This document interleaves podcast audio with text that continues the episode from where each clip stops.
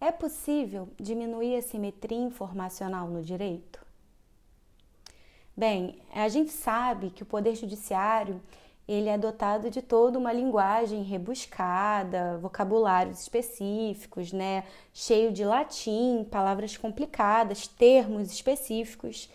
E a verdade é que muitas vezes o juridiquês ele se torna um obstáculo ao próprio exercício do direito, né, gerando um grande problema de assimetria informacional que pode e deve ser mitigado.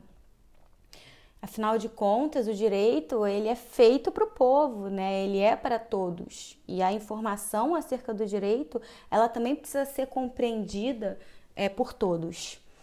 E uma das formas que a gente consegue isso, reduzir essa assimetria informacional, é através do design.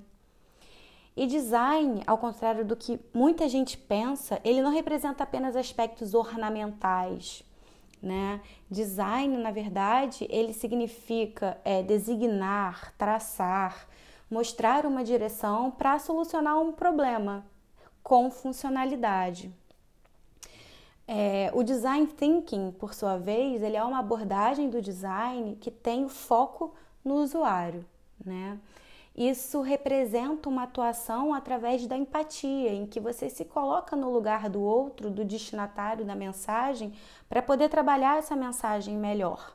Além da atuação através da empatia, o design thinking, ele também dá um destaque especial para a informação que se deseja transmitir.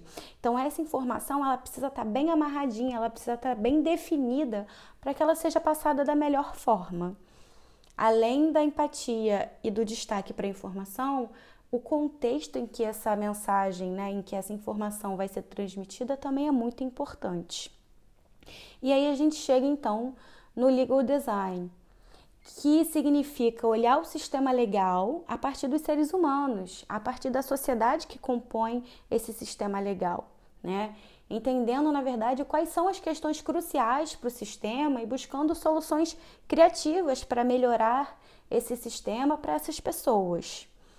É, de acordo com Margaret Hagan, o legal design ele visa priorizar os usuários do sistema legal e não só os profissionais que trabalham para o sistema, mas também os excluídos, que precisam resolver os seus problemas jurídicos também e que, portanto, precisam da informação. Com o foco certo no usuário e nas suas carências, a gente consegue democratizar a informação jurídica, facilitando também, por sua vez, o acesso à justiça. Então, a gente precisa, na verdade, de duas coisas, né? De foco e de planejamento para que a gente consiga organizar de forma amigável e otimizada, a depender obviamente de qual é a informação, para quem é a informação e em qual contexto essa informação está inserida, com o intuito de tornar essa informação acessível para todos. E isso pode ser feito através de, do melhor posicionamento, por exemplo, do texto. Não precisa necessariamente haver uma imagem para que a gente consiga isso. É, pela mera organização das informações, utilizando métodos de diagramação, muitas vezes a gente já consegue esse resultado. Né? A gente também consegue esse resultado mediante alteração de fonte, a utilização de ícones e aí sim cores, infográficos que está muito em alta, vídeos, imagens, bem, tem uma infinidade de ferramentas que estão à nossa disposição. É muito importante que a gente observe sempre a real necessidade do uso dos aspectos visuais nos documentos, porque a ideia central é que a gente facilite a compreensão do usuário e não que a gente distraia o usuário com uma porção de cores e figuras. Isso porque quando um elemento visual ele é inserido corretamente, vocês vão perceber, ele some no documento. Fica só a informação que precisa ser passada. E dá para começar a explorar esse mundo do visual law em específico através, por exemplo, da aba de design do Word que a gente mexe praticamente diariamente, ou pela aba do, de design do PowerPoint. Teste, sempre teste, com foco no usuário.